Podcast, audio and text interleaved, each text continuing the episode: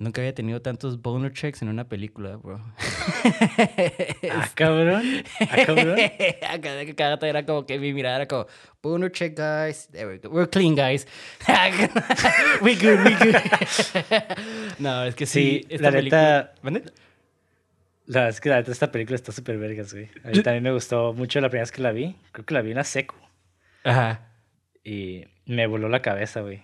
Era cuando empecé a oír Slipknot y todas esas madres, güey. no, sí, yo terminé viendo esa película y nunca había estado tan horny y tan asustado, güey. a huevo.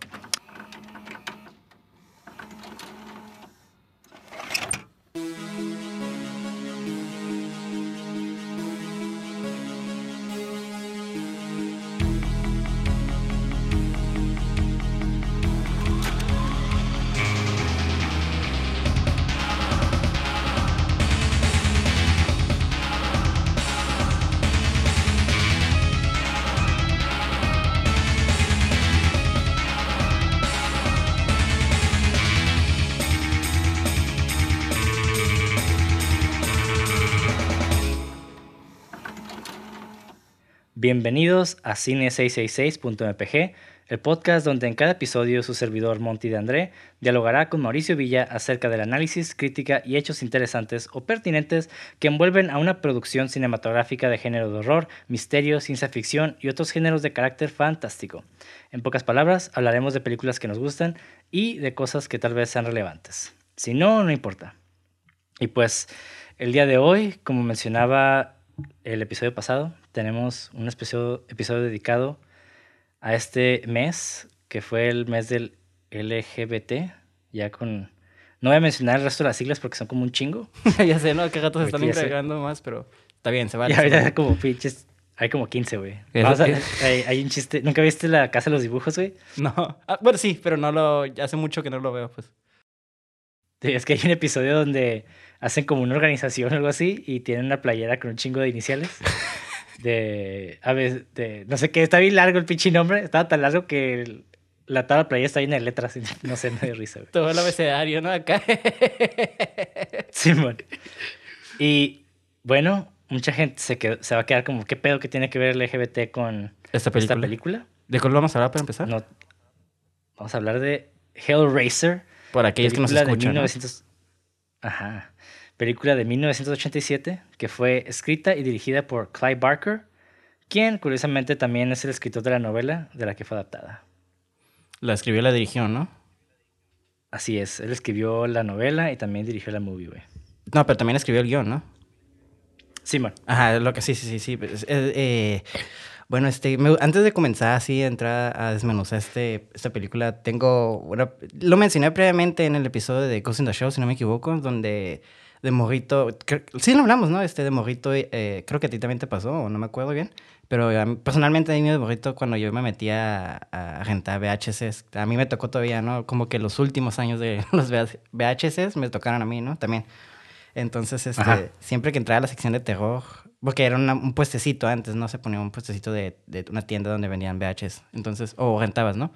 Tipo Blockbuster, ¿no? Ajá pero de las esquinas y así. Entonces yo entraba ahí. Ajá, huevo. Ándale, sí. Esas son las chukis, güey. Ajá. que tienen películas de, de Checoslo de República Checa, así como ya bien viejitas, güey. Sí, tienen de todo. Así películas que ni vez en Blackbuster que te quedas, ¿qué vergas es esto? Esas como, como que tienen como joyitas escondidas, ¿no? Pero, pero bueno, entraba y la sección de terror normalmente en esa tienda a la que yo iba estaba gigante. Bueno, no gigante, pero estaba grande, ¿no? Entonces las portadas a mí siempre me atrapaban, güey. Y las de Hell, Hellraiser específicamente porque las tenían, no me acuerdo cuántas eran, pero en creo que en ese momento eran como cuatro o algo, eran varias, ¿no?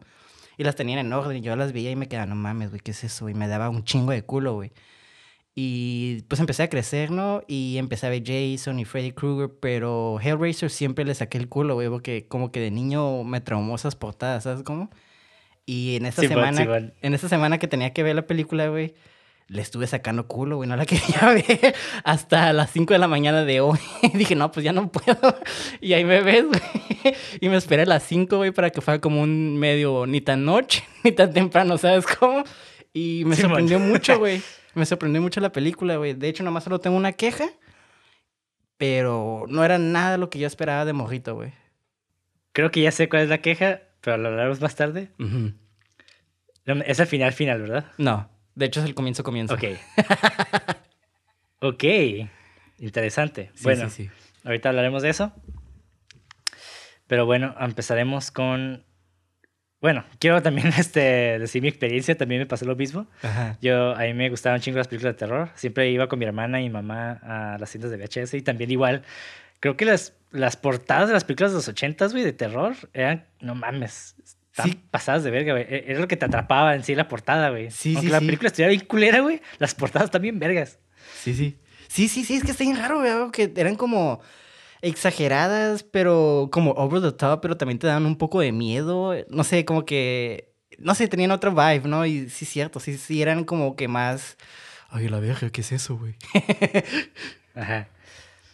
Y no, eso, eso sí lograron muy bien. Y que es lástima que se haya perdido ese arte, güey, de la portada de, de tan chingona. Sí, sí, sí. Tiene como... Empezamos. Ah, va, va. Sinopsis una mujer descubre el cuerpo recién resucitado y parcialmente formado de su, cuñado. Ella comienza a matar por él para revitalizar su cuerpo para que pueda escapar de los seres demoníacos que lo persiguen después de que se escapó de su sádico inframundo. Y bueno, pues empezaremos hablar un poco más de la película, ¿no? Ajá. ok. Me gustaría nomás decir mi queja porque es un netpick más que nada. Eh, el intro lo sentí como muy rápido. Ya ves que empiezan a vender la caja. Como que, órale, vámonos, vámonos, vámonos. Y a partir de ahí, como que hubo unos cortes medio raritos que los sentí como abruptos. Pero después de que el vato abre la caja, a partir de ahí, como que la película, ¿sabes qué? Hay que relajarnos ya. Y hay que tomar nuestro tiempo. Y eso fue lo único que me incomodó, que al principio lo sentí como un poquito abruptado, como, digo, abrupto y como fast pace. Pero ya, fuera de eso me quedé como, Ay, güey, nunca había sentido tanta tensión. Bueno, no es cierto, pero sí sentí mucha tensión, güey. había momentos donde tenía que pararla, güey. sí, está. No, no, no. Ya. Yo no estoy. O, sea, el, ritmo del, principio sí está un poquito acelerado. Personalmente, a mí no me molesta. Creo que el principio no es tan narrativo. Yo creo que eso es a lo que vamos, ¿no? De que el ritmo no se presta para algo narrativo, se presta para algo más descriptivo, ¿no? Así es, de hecho. que aquí está la caja, eso es lo que pasa y punto, empieza la historia, ¿no? Y a mí personalmente como prólogo no me pareció tan mal, se me hizo, de hecho se me hizo bastante aceptable. Sí, está ok, o sea, comparado con lo demás, digo. Ajá. Por eso dije, creo que es como más posiblemente Ajá, sí, o sea, posiblemente si hubiera estado mucho mejor eh, el, la atención desde el principio, porque para mí personalmente Frank es el personaje principal de la historia, güey. ¿Qué opinas tú? Hmm. Es que sí estuve pensando porque la estuve viendo y ahorita que lo... Sí, cierto, es que... Pues sí, es que nunca... Sí, sí, cierto, ¿eh? O sea, sí, pues sí, sí. Ahorita que lo... Como que... Sí lo estuve pensando en la película, pero como que no le puse atención, ¿sabes cómo? Porque sí es cierto, yo... Ajá.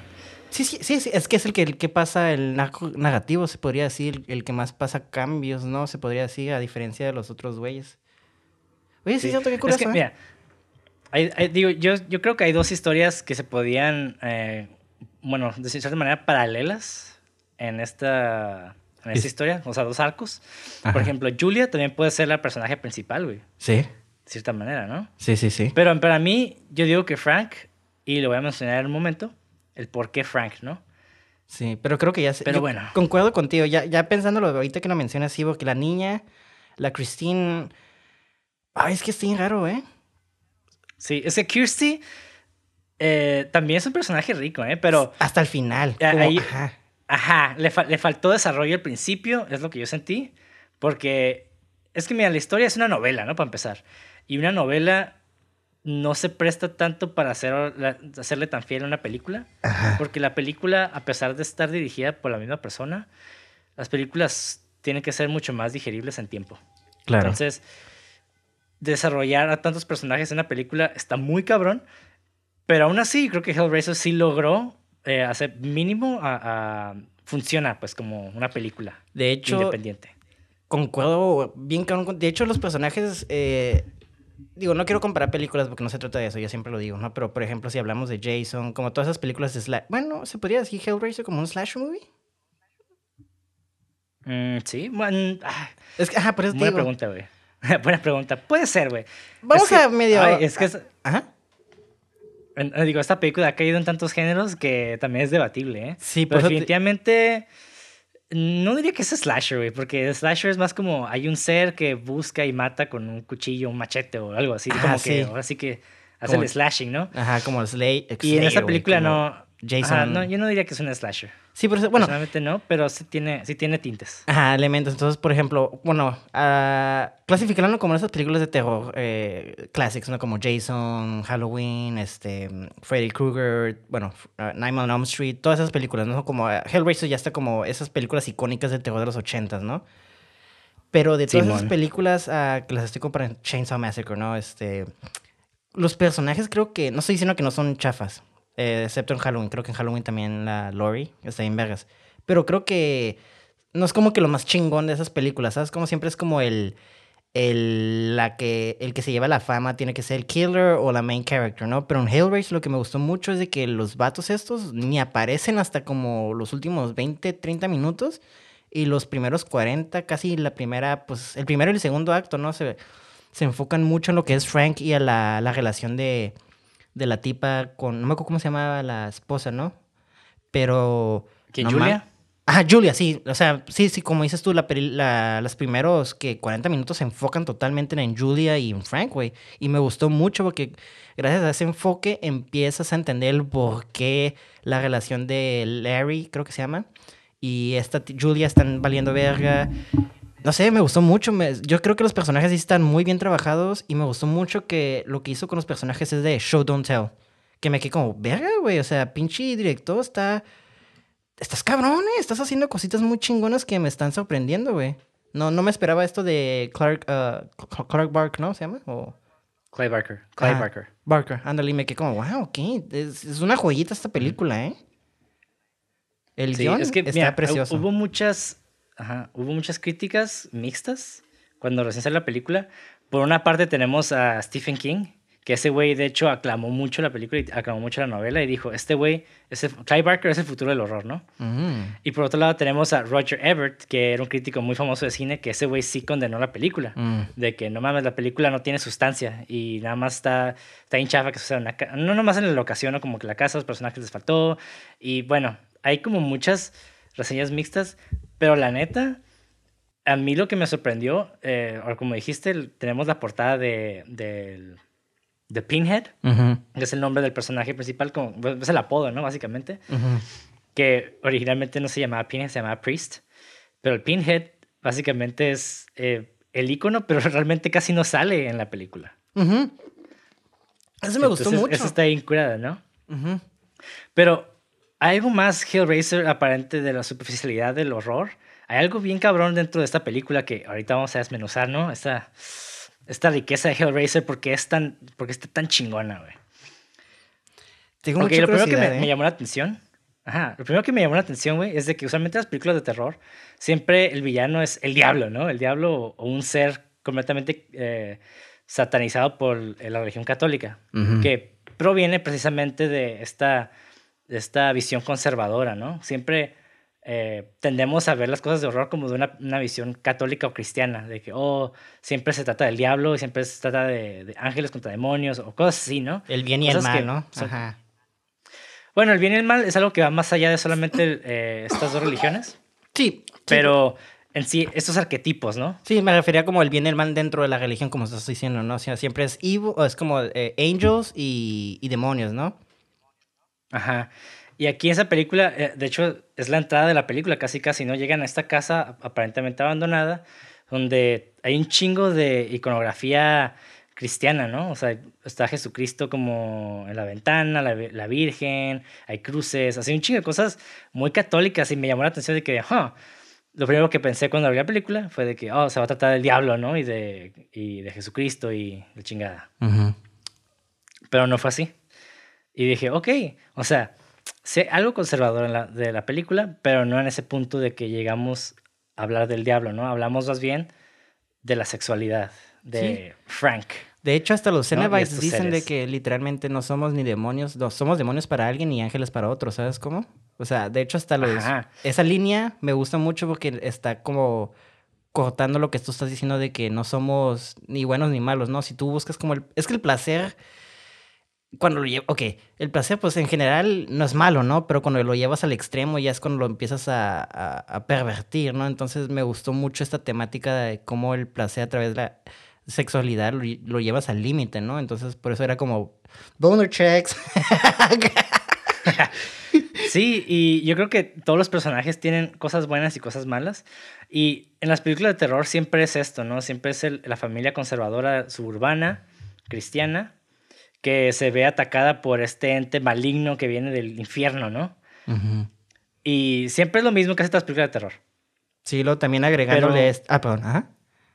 Ajá, pero algo que me gustó del personaje de Julia, que para mí es un personaje súper rico en esta película, así como... Mm, sí delicioso, güey. Sí, sí, sí. Es de que muestra una resistencia a esa parte conservadora y un, cierto, un cierto como disgusto hasta su, hasta su familia, ¿no? Sí, sí, sí, sí. Porque y se, y se, puede ver como eh, un poco superficialmente en esta parte cuando están subiendo un, un, colchón, los de la mudanza y el vato, que los del colchón les dice, oh, tienes... Ah, porque ya les ofrece algo de beber, ¿no? Algo así. Y el vato como de que tiene cerveza y la morra así como que, ahí está en el refri, ¿no? Como de que, ve, ve tú y agárrala. Ajá. Sí, sí, sí, como que no, no quiere apoyar al esposo para nada, ¿no? En la cena también hay una cena donde están cenando y el esposo se la está pasando bien con los amigos. Pero ella se, se, nota que está aburridísima, ¿no? Está viendo a las personas, es como que los ve con cara de odio, casi casi de aburrimiento, ¿no? Es como que... Está, está curado porque eh, el director entra a detalle de que esta morra está harta de la vida que está viviendo, ¿no? Sí, yo, yo, sí hay, una, un desconecte como de lo que ella esperaba de su vida a lo que es su vida, ¿no? Y no estoy hablando solamente del hombre o, de, su esposo o del estilo de vida en el sentido eh, económico, sino como de que ella tiene otra, e, ella busca otra cosa, ¿no? Otra expectativa. Y de hecho se, ajá, y de hecho se percibe en ambas mujeres. En Kirsty también hay como unos tintes así, pero ahorita también no quiero adentrarme tanto con Kirsty. Pero ahorita, qué bueno que mencionaste esto de ángeles y demonios, porque eso es, oh, eso es la base de toda la pinche historia, ¿no? Sí, sí, sí. Y algo que dice, algo que dice Frank eh, cuando tiene relaciones con Julia, en, estos flashbacks, él dice esto, nunca es suficiente cuando termina. Nunca es suficiente. ¿Qué es lo que lo lleva a buscar este cubo, no? Este cubo. Y es lo que lo lleva ahora sí a los cenobitas que ellos le, le, ofrecen este como nuevo mundo o inframundo de cosas que le van a dar como un placer más allá del, de, lo terrenal, ¿no? Sí, de hecho, no me quiero adelantar, pero una línea que me mamó mucho, güey, que ahorita que estás mencionando lo religioso y que me mamó mucho, eh, ah, es el final, güey, cuando, porque quiero, siento que el final como ata mucho el aspecto como religioso, cuando la última línea de Frank, ¿sabes? Como que más adelante yo creo que vamos a entrar a detalle, pero no mames, esa última línea de Frank. Y luego, oh. Ay, está bien Me costó como unos segundos de entenderme que, ¿ah? Y luego ya cuando hicieron como la toma donde está como todo... Bueno, vamos, ¿entramos ahorita a eso o más a rato? Eh, si quieres, dilo ahorita así nomás. Sí, sí, sí. Porque lo que voy a decir sí tiene relevancia. Entonces sí, sí. puedes decirlo. Es que haz de cuenta ya para... Básicamente los cenevitas, así se llaman en español, ¿no? Cenobitas. Los Cenobites. no es cierto, este. Soy gente bien pendejo yo. Bueno, los Cenobitas, creo que sí se dice. Este, cuando lo atrapan otra vez a Frank, pues lo torturan, lo explotan básicamente, pero antes de que lo exploten, este, el vato muy desafiante dice, y Dios, este, lloró o algo así, ¿no? Y me quedé, ¿qué? Y Jesucristo lloró. Ajá, y Jesucristo lloró. Yo, ¿qué? Pero luego ya la, a la crucificación, pero el vato entendiendo que eso es placer para él, me quedé verga. Y luego cuando hice como el, el como el, el, chuparse sus labios, me quedé, no mames, güey. Fue esa escena fue súper incómoda, güey. Y me quedé como, boner check. Ok, I'm good. sí, está muy bien trabajada, güey. Sí, esa escena. Muy, chingona. Yo, en cuanto escuché esa línea, me que esta película es una joyita, güey. Está. Tiene mucha sustancia y es mucho show don't tell que me mamó mucho de este director, güey. No sé si esta es su primera película. Pero como primera película, mm. fuck. Ajá, ahora, ok, va a parecer que estoy cambiando de tema abruptamente, pero en realidad le estoy haciendo el build-up a algo más, ¿ok? Vamos a hablar un poco de los antecedentes de esta película. Y para esto vamos a ver quién chingados es este director, Clive Barker, ¿no? ¿Quién es esta persona? Y bueno, en palabras de Clive Barker, él, menciona, él dice esto. Trabajé como hustler en la, década, de los 70 porque no tenía dinero. Conocí a muchas personas y, que conocerás y otras que no. Editores, capitanes de la industria, la forma en que actuaron y la forma en que lo hice, para ser honesto, fue una fuente de, inspiración más tarde. El sexo es un gran nivelador. Me dieron ganas de contar una historia sobre el bien y el mal en la que la sexualidad era el tejido conectivo y la mayoría de las películas de terror inglesas y estadounidenses no eran sexuales o de forma coqueta. Un grupo de adolescentes teniendo sexo y luego siendo asesinados. Básicamente eso era lo que las películas de terror, ¿no? Hellraiser, la historia de un hombre impulsado a buscar la máxima experiencia sensual, tiene un sentido de la sexualidad mucho más retorcido. Y bueno, Kai Barker es un escritor originalmente. Él escribió varias novelas y una de ellas fue The Hellbound Hearts, que básicamente es la que se convirtió en Hellraiser, ¿no? Son tres novelas, si no me equivoco, ¿no? Ajá. Pero haz de cuenta que este güey hizo, eh, más bien, hizo estos libros, uno que se llama Transmutations y otro que se llama Rawhead Rex. Transmutaciones y, no sé, cabeza cruda Rex, no sé cómo se le dice en español. y ese güey hizo esas, esas novelas y no le gustó que hicieran adaptaciones de, esas historias porque salieron chafas, ¿no? uh, Clive Barker dijo como que, mmm, nada, salen bien culeras. Entonces yo para Hellbound Hearts, yo quiero hacer mi película, ¿no? Ajá. Yo quiero hacer mi película de Hellbound Hearts. Su propia adaptación. Ajá, porque dice que pues, los directores están bien pendejos, ¿no? es que sí, güey, es que... Eh, bueno, es que está chistoso porque un pequeño paréntesis porque también le pasó lo mismo a Stephen King. Stephen King dijo, ah, mis pinches películas están haciendo bien culeras y quiso jugar al Vegas y dirigía su propio para sus películas quedan bien culeras. Sí, Stephen King es que también el vato creo que se metió un chingo de cocaína y no sé qué tantas ah, pendejadas sí, están esas madres. Y, están bien locas, güey. Están bien raras, güey. Locas están perras, güey. Porque... Chafillas, la neta. Sí, están chingonas cuando están, te das están tan chafas que están perras. Ajá.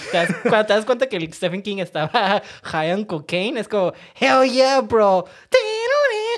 Metal, bro. A huevo. Y bueno, es básicamente Clay Barker decidió hacer su película a través de por estas razones, ¿no? Ajá. Pero, como muchos saben, Clive Barker es una, es, una persona homosexual. pues todo el mundo sabe, ¿no? Ajá. Pero el vato es un fucking genio escritor, ¿no? Sí, sí, sí. Bueno, tal vez para muchas personas no, pero para muchos que les gusta el horror, pues sí. No, sí, güey. y bueno, hablando un poquito del concepto del cubo que, que está en la película, el concepto de un cubo que se utiliza como portal al infierno tiene su base en la leyenda urbana de The Devil's Toy Box. El, el juguete del diablo, básicamente, ¿no? Que se refiere a un cubo de seis lados construido, que no sé por qué es un cubo de seis lados, porque un cubo tiene pues, ocho, ¿no? Porque Pero bueno, seis, güey. Se refiere a un cubo, ah, huevo, construido, ah, no, espérate, no, sí tiene seis lados, estoy un pendejo, güey. Sí, un cubo de seis lados construido con espejos que mira hacia bien pendejo, güey. Y yo nomás construido... dije 666, yo también bien pendejo. Perdón, sí, es que me, me, hundí bien cabrón ahorita, pero sí, un cubo de seis lados construido con espejos que miran hacia adentro. Y según la leyenda, las personas que ingresan a esa estructura y luego la cierran sufrirán un fenómeno surrealista e inquietante que al mismo tiempo les otorgará una experiencia reveladora y deformará permanentemente su mente. Ok. Y bueno, también hay otra, otra versión que dice que si te paras dentro del cuarto de espejos por mucho tiempo y por tu cuenta, supuestamente el diablo aparecerá y robará tu alma. En muchas versiones de la historia lo hace desollándote vivo. Entonces, Hellraiser tiene mucho de esas como tintas, ¿no? Sí, sí, sí. Y, y, pues sí, ahorita que lo dices, es exactamente lo mismo, nomás obviamente lo sexualizó, obviamente. Pero me gusta mucho eso, ¿eh? O sea, me gusta como eh, la cita que dijiste de él, creo que, que el tejido, eso que los conectaba, de, era la sexualidad y, y creo que es un, un elemento del humano, pues obviamente muy importante y muy natural que al pervertirlo creo que te da mucho de qué hablar y explorar de, dentro del, del humano también, ¿no? Porque el personaje de Frank, como estamos diciendo, está muy rico, güey. Y, está bien. Oh, está bien fucked up su personaje porque me gusta que su objetivo es nomás placer, güey. No es como que quiero dominar el mundo o, o es algo más personal que creo que todos pueden entender, pero diferente, ¿sabes? Como, y eso me gustó. Es lo que creo que hace el personaje de Frankie junto con Julia. Yo los considero uno como personaje, ¿sabes cómo? No funciona uno sin el otro. Entonces, me gustó mucho cómo Exacto. esa relación está eh, construida, pues obviamente, con la sexualidad de toda la película, ¿no? Sí, y eso es clave. Eso que acabas de mencionar es clave para entender lo que vaya a continuación.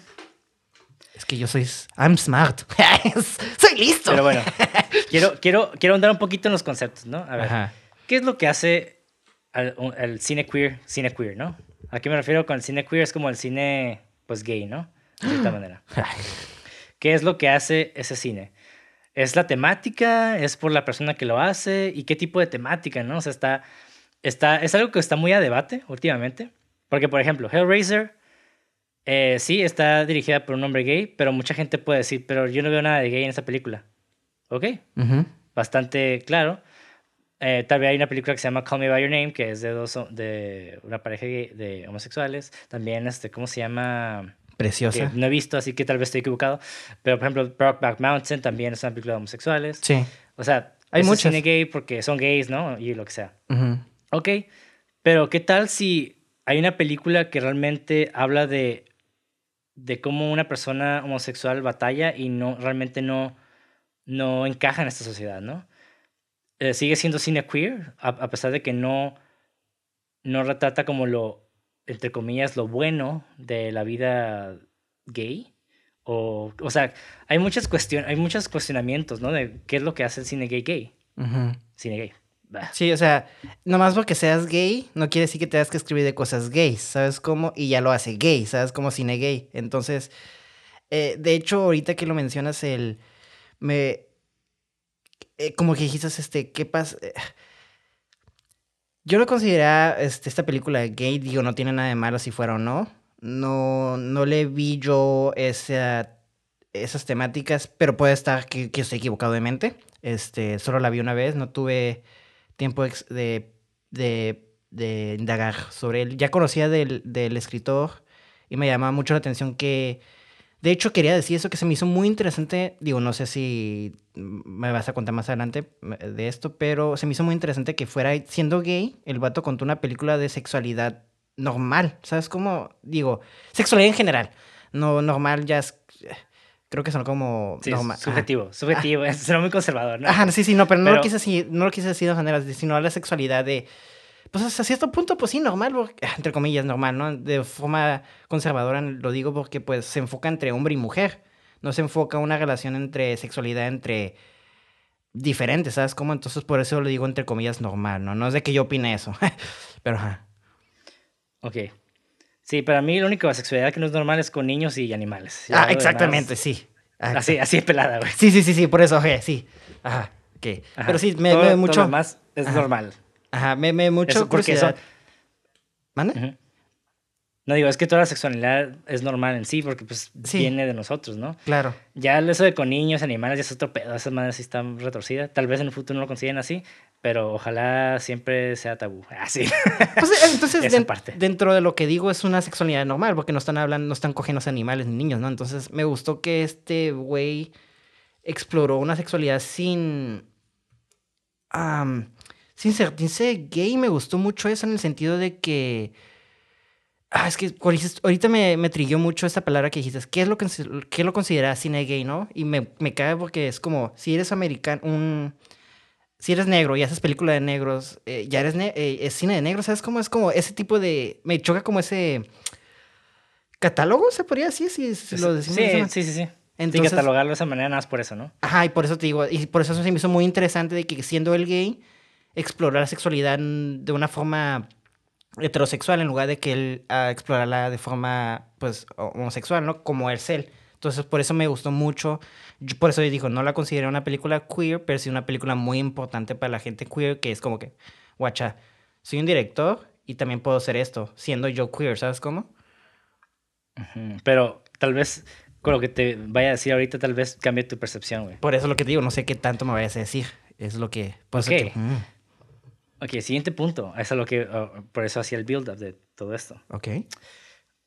O la homosexualidad reaccionaria y la percepción de Clay Barker. que de acuerdo con Colin Arason, escritor para Offscreen, Clive Barker es un autor, y es un autor, pintor y director de cine abiertamente homosexual. Pero si bien algunos elementos de sus novelas son celebrados por su rareza, a menudo parece que sus películas no se consideran queer. Son simplemente películas hechas por un hombre gay. Incluso en el estudio algo exhaustivo de Harry M. Benshoff, Monsters in the Closet, Homosexuality and the Horror Film, Barker sigue siendo una figura algo marginal. Benshoff reconoce a Hellraiser por algunas de sus características visuales, pero llega a la conclusión de que, y cito, con demasiada frecuencia la representación de los, monstruos, de los monstruosos queers de Barker parece similar a las producidas por ideólogos de derecha. ¿A qué me refiero con esto? Ah, hablando de este quote, es de que mucho del cine, como mencionaba antes, del cine de terror es considerado muy conservador y muy, muy derechista, ¿no?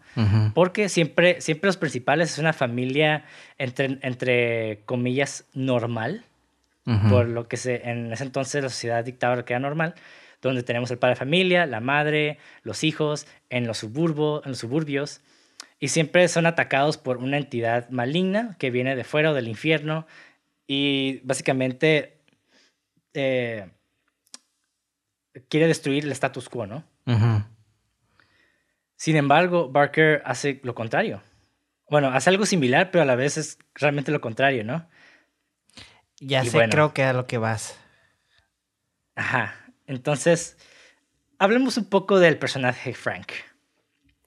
Si consideramos el arco narrativo de la película como un relato metafórico de salida de closet, entonces podemos ver cómo estos actos de barbarie que Frank comete con otros hombres se ven a través de los ojos de una típica familia heterosexual que no comprende sus necesidades y deseos. Porque realmente, ¿qué es lo que quería Frank? Él solamente quería eh, el placer máximo, ¿no? Explorar. De cierta manera. Ajá. El vato realmente no quería matar a nadie ni hacer nada con nadie. Pero realmente, viéndolo de una manera extradiegética, cuando digo extradiegética del punto de vista fuera de la película, o sea, viendo el panorama general, Frank es una persona que simplemente busca algo más allá de, su, de lo que él ya está experimentando, ¿no? Busca libertad. Y si, nos... Ajá. Y si nos podemos dar cuenta, el vato siempre tiene fotos con mujeres, siempre está cogiendo con mujeres, después con Julia.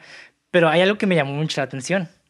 Cuando él termina de tener relaciones con Julia, el vato dice, nunca es suficiente, güey.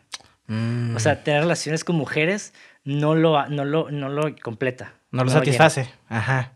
Ajá. Y ahora, la familia, de, la familia de su hermano simplemente no puede comprender por qué él querría hacer estas cosas. Y la relación continua de Frank con Julia es la que. Era, perdón, y la relación continua de Frank con Julia es la de un hombre en conflicto que intenta enderezarse, por, por así decirlo, ¿no? Por si te puedes a pensar, ok, el vato explora con el cubo esta, esta nueva sexualidad, ¿no? Y está bien chistoso. Porque el vato, cuando recibe el cubo, vemos lo vemos en, en, un cuarto solo, con velitas, él solito, y tiene el cubo en dónde? En, cerca del pene. Ajá. Ajá, cerca de su pene, ¿no? Ajá. Y lo tiene así como agarrado. Entonces, esa, esa, esa, por lenguaje visual, esa escena es como de que el vato está explorando su sexualidad, ¿no? Ajá. Ok, sí. Y el último intento de Frank es intentar improvisar una familia propia, ¿no? Básicamente, para, para salvarse, entre comillas, de, esta, de este deseo que lo aqueja, ¿no? Porque quiere regresar a ser normal. Ay, güey, esto está bien loco porque literalmente se pone la piel de otra persona para ser normal, güey. Ajá, pero ah. simplemente no puede funcionar. Sí, ay, güey, ya, ya, estoy viendo los puntos, güey. Es que, ay, que sí es cierto, güey.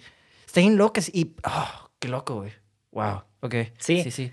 Y, y, voy a, y en resumen, el vato al final corta estos lazos de, con su familia biológica y se pone en camino para estar quienes con, con quienes lo aceptan, ¿no? Y ok, esta interpretación que estoy diciendo ahorita está respaldada por, completamente por la declaración de Barker, de que el horror de ficción sí, tiende a ser reaccionario. O sea, esto ya es cita de, de Clive Barker. Por lo general se trata de volver al status quo. El monstruo es el forastero que debe ser desterrado del santuario. Pero una y otra vez he creado monstruos que vienen del exterior y que llaman a alguien para que se una a ellos en el santuario.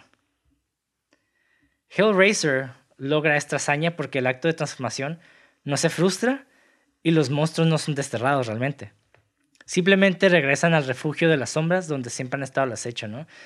Llevándose a sus conversos con ellos. Pero también es importante tener en cuenta que ni uno solo de los personajes con codificación queer, entre comillas, de la película, se presenta como débil. ¿Se presenta como qué? O sea, ninguno de los personajes, entre comillas, que se presentan como queer, realmente son débiles. No, pues no. de hecho, no creo que ni un personaje esté débil aquí. Ajá. Ah, al principio Frank puede parecer eh, avergonzado de alguna de las cosas que hace, pero al final de la película está preparado para abrazar su nuevo estilo de vida, ¿no? O sea, como tú dijiste, se chupa los labios y, dijo, Jesus wept. Oh, lloró, ¿no? Sí. Y para los ojos de una familia cristiana o, conservadora, como que, ay, eh, el que un en que un, miembro de su familia ya se acepte como una persona homosexual puede parecer atroz, ¿no? Como que, no, no mames, mi hijo es gay y fuck, se va al infierno. O sea, así me explico como que literalmente Frank se va al infierno, ¿no? Así. y es como que, pues como digo, se, se le ve el vato ya aceptando este último estilo de vida. Sí, sí. Y en este punto está claro que Kirsty, o sea, ahora sí viendo un poco al personaje de Kirsty, puede ver a los cenobitas como demonios, que literalmente están destrozando a su familia, pero Frank finalmente los ve como ángeles que lo aceptan en su número, ¿no? Sí, sí. Y, y el concepto de Clive Barker de este santuario es muy interesante y recuerda la idea de que la caja del rompecabezas en Hellraiser tiene una función análoga a, al espejo de la trilogía o de John Cocteau. Igual los que no saben, John Cocteau, eh, pues también es un director el que hizo ah, La Bella y la Bestia los primeritos. La primera, ¿no? En los, ajá, en los 30. Sí, sí, sí. 30 o 40, no me acuerdo, es un chingo. Y el vato pues también era, era homosexual. Ah, sí, cierto, que había un rumor que estaba saliendo con el de la bestia, ¿no? Ajá. Sí, y sí, bueno, no sé si, no sé, eh, no, estoy consciente de ese rumor, pero... Sí, pues, eh, sí, sí. Eh, en una historia de una clase hablamos de esa película exactamente y, y nos comentó el profesor que esa, el director era gay y creo que estaba saliendo o tenía un romance con el que actuaba el de la bestia. Tendría que checarlo, no quiero... No me toman como la palabra así el 100%, como que recuerdo eso, pero sí recuerdo que el director era gay, entonces sí, sí, sí. Ajá. Y pues John Cocteau siempre utilizaba esta metáfora del espejo como algo de narcisismo y de homosexualidad. Y en todas sus obras está eso. Y, pero el espejo también tiene un propósito que va más allá de, de estas asociaciones ¿no? temáticas en el sentido de que también actúa como una puerta entre los vivos y los muertos. O sea, siempre, hasta en Black Mirror, como que hay como, bueno, el mismo nombre de Black Mirror, ¿no? Ya habla de televisión, de la televisión en sí, pero también habla como de un portal, ¿no? A un mundo, al The Twilight Zone, casi, a la, a la dimensión desconocida, ¿no? Sí, sí, sí. Y la caja del rompecabezas en Hellraiser puede carecer de este reflejo narcisista que es evidente con Cocteau, pero si lo examinamos así como de cerca, uno puede, eh, se puede ver que esto es reemplazado por algo igualmente convincente, ¿no? Sí, porque de hecho cuando en ciertas tomas de la película, de hecho creo que al final, eh, la Christine creo que ve el cubo y ve los reflejos de los güeyes, ¿no? El, el, el, está la, la tipa ahí y el tipo, ¿no? El Frank y el Julia, ¿no? Si no mal recuerdo. Sí, sí, o sea, yo creo que tú utilizabas espejos, pero... Eh, lo que hace Clay Barker es utilizar un rompecabezas. Por eso, sí, sí, por eso, pero me gustó que al final de la película es como un espejo, ¿no? Porque todavía ve dentro de ellos este eh, eh, el reflejo de ellos, ¿sabes cómo? Entonces sí me gustó, o sea, entiendo lo que dices, pues, que utilizó el espejo, en lugar de usar el espejo, lo, usó un, usó un cubo, ¿no? Pero lo que me gustó que dentro de ese cubo todavía funciona como un espejo porque ve los almas de esos dos güeyes atrapados ahí, ¿sabes cómo? Simón. Ah, eso es lo que me refería, ajá. Y digo, teniendo en cuenta la idea de Hellraiser como la historia de un hombre eh, incomprendido que acepta su, homosexualidad, la imagen de Frank sentado en una habitación, ahora como mencionaba, rodeado de velas y mirando la caja en su regazo, es como una que obviamente implica autodescubrimiento sexual. Sí. Cuando compra la caja en los momentos iniciales de la película, él responde una pregunta, ¿no? Que es, es con esta empieza y acaba la película. ¿Cuál es su placer? ¿Y ¿Cuál es su placer? Ajá. La verga, y dice. en casa. Exacto. Y en casa solo activa manualmente el mecanismo interno que resuelve ese enigma, ¿no?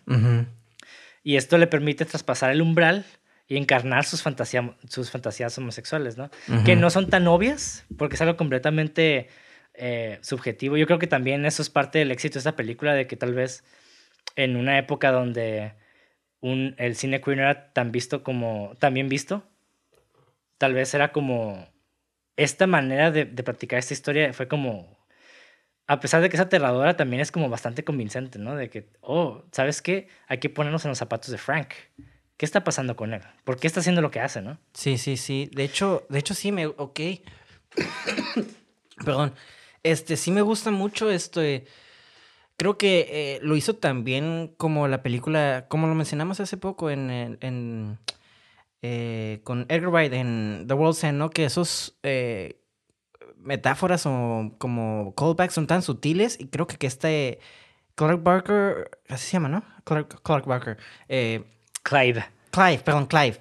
Clive este, hizo algo muy similar porque la neta, ahorita que me lo explicaste, te dije, eh, hasta te expliqué de que yo no, no, no lo consideraba gay y todo eso, ¿no? La película, ¿no? Pero ahorita que me lo explicas, oye, tiene un chingo de sentido y ahorita, pues sí, güey, está... Pues obviamente me hiciste cambiar mi opinión de, de que no pensaba que fuera una película gay, pero ya, ya viendo, explicándome lo que me acabas de decir y viendo, y recordando las escenas y todo eso, sí, güey, eh, incorporó todo ese elemento gay súper curada y muy sutil, güey, que te digo, yo no lo noté. Bueno, poquito, ¿no? Pero, pero lo noté en cuanto lo estamos hablando ya ahorita, entonces como que, hoy sí es cierto, el vato no se sentía cómodo, ¿no? Hasta la manera, hasta, por ejemplo, en las películas que, que, que mencionamos hace rato de Jason y todo eso, siempre el arma es algo fálico, ¿no? Y es el hombre matando a la virgen, ¿no? Pero aquí está curada porque es al revés, este, el, el instrumento de la destrucción, entre comillas, de los Cenobites es algo no fálico y el movimiento que hace es como circular, como medio femenino, ¿no? Entonces es, es- eso está curado porque también invirtió o rompió como esa estructura donde se esperaba que el hombre matara a la virgen con algo fálico, ¿no? O digo al revés, ¿no? Que, el, que la virgen convirtiera el, el, el arma fálica contra él, ¿sabes cómo? Y me gustó mucho que fue como más femenino, ¿no? Este, y sí, sí, cierto, está, wow, está... De por sí la película está bien Sí. vergas, porque la tensión, te digo, eh, tuve que pararlas varias veces por la tensión, sobre todo dos escenas. Pero sí, antes, ah, sí, güey, qu- qu- quiero hablar un poquito de Frank, güey, porque ese personaje me mamó mucho, güey. De hecho, Adelante, adelante. ese güey me... Ay, güey, hubo dos escenas donde me asusté bien cabrón con ese güey, güey. No mames, güey. La primera vez que salió arrastrándose, güey. Así como... Uy, a la verga. No, puta, no mames, güey. Te juro, estaba bien high ahí, güey. Y no me esperaba que saliera como bien... pues, Ay, no sé, güey. Es que... Ay, no sé, te lo juro que salió bien... No mames, güey. Te lo juro que dije, puta verga. Dije, y la paré, güey. Y fue como que... ¡ah! Y luego cuando se asomaba como por las sombras, güey. Y nomás se le veía como los ojitos así. Ay, güey. Se veía bien nasty ese güey. Y luego también la... Cuando revivió, güey. Puta verga. Esa secuencia... Mm, está bien rica como los efectos. Ah, es que, güey, no mames. Esa escena estaba bien grotesca, pero no pude quitar mis ojos de la pantalla porque estaba bien chingona, güey. Eso es... Ah, es que Frank está bien verga ese personaje, güey. Me gustó mucho como...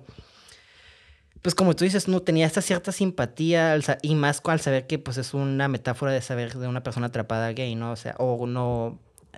eh, pues sí, no se podría decir como que no... No listo de salir, ¿no? O él no lo sabe también y eh, como esta lucha de nunca es suficiente, ¿sabes? Como de, ay, no, está... Esos dos personajes me mamaron mucho, güey. Y, y cuando iban a matar por primera vez, o eh, Frank ya es que está de- en el closet cuando va Julia a tener relaciones con Larry. Y le sa- sale, güey. Y dije, no mames, lo van a matar, güey. Porque la Julia le está diciendo, no, porque hasta ella como que tampoco quiere matarlo, ¿no? Y hasta Sí, le- bueno, es que sí, pues le gustaba, o sea, es su esposo, pues. hay un cariño todavía. y me gustó mucho esas cosas así que es como show don't tell, que la morra reacciona y hasta el vato le dice, es que no te entiendo.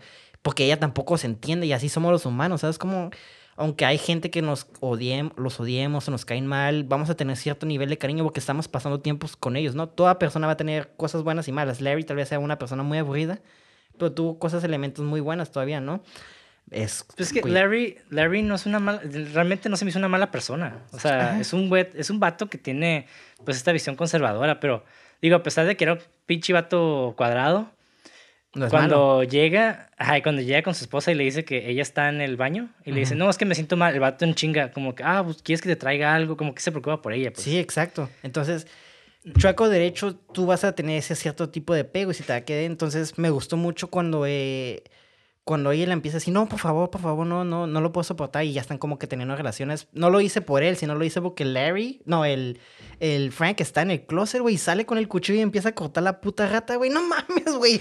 Puta escena, güey. Ay, no, desde que empezó. Ay, no. Y luego lo acabas de decir, ¿eh? Visualmente sale del closet. Entonces, como eh, que. Ay, sí, es cierto, güey. Sí, ahí está. Igual como en Night. Está y está escondido en el ático y, se come a hombres. O sea, como que. Oye, sí, sí, es que sí, cierto, güey. Sí, cierto. Es, es, literalmente como en Friday Night. En Friday Night, el vampiro también salió del closet para atacar al, al niño en esa película, ¿sabes cómo? Qué loco, sí, cierto. Qué loco, güey. ahorita que dije eso, estoy loco porque habíamos mencionado muchas películas donde el, el, hay mucho contexto homosexual, ¿no? De gente que no son homosexuales por los 80 y todo eso, ¿no? Pero viendo esa película y luego, luego lo noté en esas películas, ¿no? Pero una película que es gay, donde hay mucho contexto homosexual y no lo noté, güey. O sea, qué diferencia, güey, cuando una persona es lo que es y sabe cómo trabajar eso de una manera muy sutil. No mames, güey. Me estoy enamorando más de esta película, güey. Verga, güey. Sí, y fíjate que, y fíjate, que hablando de la homosexualidad, eh, ni siquiera estamos en concreto seguros si es porque a él le gustaban los hombres. Claro. ¿Quién sabe? Tal vez, tal vez no, tal vez sí, quién sabe, ¿no? Pero algo que sí remarca mucho Clive Barker es de que, ok, los cenobitas son este, personajes que no atacan a nadie realmente. O sea, ellos están cuando son, esos están ahí cuando están, cuando les llaman, básicamente. Cuando alguien les pide ayuda, ¿no? Sí. Y que está ahí chistoso porque, pues, Frank va por voluntad propia. Y está bien chistoso porque siempre, eh, no sé si fue un gag, pero cada vez que veían a, Frank, la gente gritaba, Jesus Christ, acá igual. Entonces es como que... Sí, es cierto. Y, y luego el vato, uh, cuando, cuando ve a Julia, el, gato, el vato grita, Dios mío, ayúdame. Ah, por el amor de Dios, sí, sí, sí, como, ah, por el amor de Dios, ayúdame. Como de que, fuck, o sea, si lo vemos de una manera demasiado metafórica, es una persona como que con inclinaciones fuera de la heterosexualidad, que está que como que las aceptó, pero como que al mismo tiempo le dio miedo estar rompiendo ese status quo, ¿no? y, es como las personas que se vuelven violentas porque dicen, no, no soy gay, no soy gay, no soy gay, y en vez de aceptar realmente que, que lo son, o sea, realmente no tiene nada de malo, ¿no? si, si, tú te aceptas como eres, no tienes por qué agredir a la gente. Y siento que Frank era una persona que bastante reprimida, que por lo mismo. hasta llegó a matar a su hermano, ¿no? Y a todas estas personas para realmente ser aceptado dentro de la sociedad. Que me gustaría hablar de eso, un poquito de esa escena. Se me hace muy chingona. Algo que quise apunté mucho de que me gustó de este director, este Clive, ¿no? Ajá. Clive Barker. Es de que. ¿Es su primera película? Sí, güey. Okay. Oh, wow. Ok, esto. Oh, esto me atrapa más porque, guacha, me gustó. Aquí lo apunté. Me gusta cómo fusionaba la realidad con los sueños, ¿sabes cómo? Este, no quiero decir que es una película surrealista, pero había momentos donde me quedaba, oye, ¿está soñando la tipa o qué onda? ¿Sabes cómo? Me gustaba mucho cómo fusionaba los flashbacks, porque siento que otras películas habían dicho, no, es que Frank y yo nos conocimos y todo eso, ¿sabes cómo? Y lo hubiera dicho en otras películas, pero me gustó mucho cómo al ver una foto, luego luego activar el flashback y luego lo, lo combinaba otra vez con la realidad y luego empezó a como, ya es cuando están subiendo el, el, el, el la cama, ¿no? Este, y se corta. Y empieza a mezclar este, eh, los sonidos de cuando el flashback de la relación y ellos este, subiendo y haciendo el esfuerzo de la cama y se empieza a escuchar como bien, mm, bien pues, eh, como pues... Sugestiva. Ajá, sugestiva, ándale. Entonces me quedé, güey, está bien... Sugestiva. Sugestiva, ándale. No mames. Sugestivo. sugestivo, por eso es lo que dije, güey. Este... Ah, sorry. dije, no mames, güey, este vato está bien cabrón, güey. Entonces, este me gustó mucho cómo hizo esa secuencia y luego más adelante cómo empezó a revelar ciertas cosas de, pues de la familia, ¿no? Este, la relación de Frank y la chica. Luego, el, el, hoy algo que me gustó mucho que trabajó es el, hasta bastante medio nasty diciéndole el, la frase de come to daddy, ¿sabes? Como el, cuando lo volvió. Ah, no mames, güey. Ay, te digo, hay ciertos detalles que el vato trabajó bien vergas que regresan y así como tipo callbacks o gags, como quieres llamarles, que te quedas, tienen un nuevo contexto, como lo que hacía Edgar Wright, ¿no? Como que cambia el contexto de la historia. Y, y esa frase cuando dice, ya jamás vos come to daddy, ya es como que ya son hasta fucked up, güey. ¿Sabes cómo? Ay, no sé, güey. Sí. Y, ah, muy buena película, güey. Muy, muy buena. No, es que sí, no Hay mucho no de dónde hablar, güey. ¿no? Y, por ejemplo, hablando ya de como de esta visión reaccionaria, ¿no? Tenemos, eh, pues, qué es Jesucristo, la Virgen y toda esa, esa iconografía que vemos en la película, en la casa. Pues básicamente representa todo lo que, por lo que la, la religión cristiana y católica, pues, se sostiene, ¿no? Ujú. Pero está curada porque el término cenobita es una palabra que significa miembro de una, de una orden religiosa comunal. ¿Cómo qué? Entonces, miembro de una orden religiosa comunal. Comunal, ok. ajá. Entonces, ajá, entonces básicamente eh, funciona como un paralelo también, güey. O sea, de que, hey, tal vez los cenobitas, sí, o sea, tal- a los ojos de un cristiano son, son malvados, ¿no? Pero tal vez a los ojos de la realidad simplemente son miembros de otra orden y ya, güey. Sí, pues sí. Ángeles en- para unos y demonios para otros. Ajá, y de Hellbound Heart especifica que son miembros de The Order, Order of the Gash, que es básicamente ambas, ambas relaciones, ambas, ambos términos indican que son miembros de una orden o un grupo de personas Ujú. que creen en algo, ¿no? Ujú. Y es a lo que voy, ¿no? También eh, metió, Clive Barker metió mucho estas madres del B- BDSM, o sea, lo que es el... Todo este pedo de, del sadomasoquismo, ¿no? Como con eh, vestimentas de cuero y así, que son cosas tabú para muchas personas. Ahora sí que para la visión reaccionaria es tabú. Pero está cura explorar esto porque también en los 80s, eh, creo que en muchas partes del arte se exploró esto, ¿no? Como el, el uso de cuero y demás. Con personas gays, en- ¿no? Ah, Ajá. Entonces, Por ejemplo, vemos los Cenobites están vestidos... Ajá, ok. Ahí está. Ajá. Otra. Por ejemplo, los, eh, ajá, la comunidad gay eh, se representaba así, ¿no? Como que, ah, siempre la gente como libidinosa que se viste de cuero, ¿no? Ujú. Y en, y en, no sé, vayamos con Judas Priest, Ahí que está. fueron los que realmente propulsaron todo este pedo de usar, eh, El cuero. ajá. Que el cuero- cantante hay que cuero, destacar que el cantante es gay para-. Que es Ajá, el cantante también es gay. Ah, pinche banda está bien vergas. Sí, güey, está... Ese... Mira, güey. No hay nada más ver... e- Eres un chat si apoyas a toda la... A toda la comunidad de sexualidad, ¿no? Ya no sé ni... LGBT y todas esas letras, ¿no? Eres un chat así. Porque no hay... Porque no hay nada más hombre. Es, más, sí, es...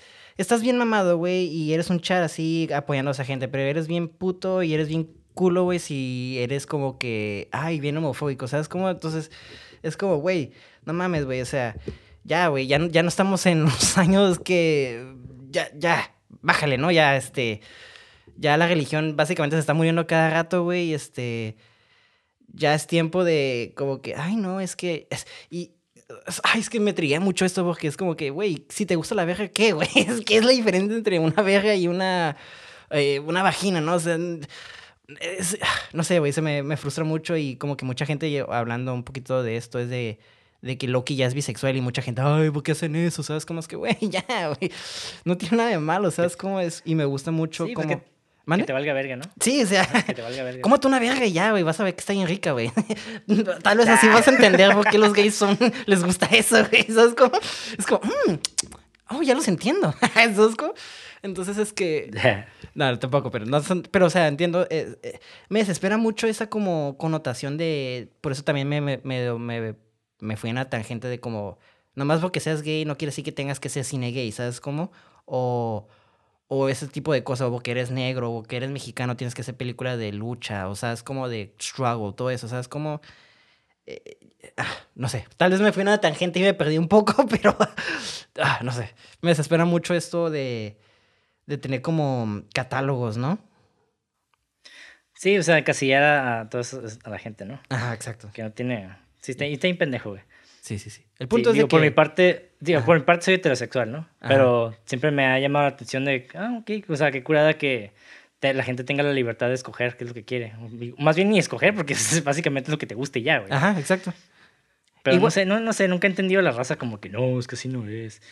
Te- o de que, oh, tienes que ser, para ser masculino, si eres un hombre tienes que ser masculino y para ser masculino tienes que hacer esto. Digo, qué curada, si quieres ser masculino me vale verga también, ¿no? O sea, Sí. si quieres ser masculino, si quieres ser femenino, si quieres ser...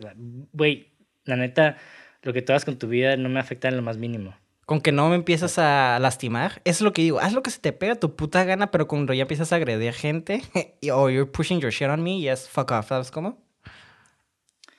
Sí, sí, sí. Digo, por lo mismo lo del sadomasoquismo, eh, los sadomasoquistas tienen que estar con gente que también es sadomasoquista, ¿no? Si no, ya es como... Exacto, claro, exacto. Pero ajá, pues, o sea, no tiene de malo si son dos, o sea, hagan lo que quieran entre ellos, ¿no? Todo Y consensual. está cool, porque...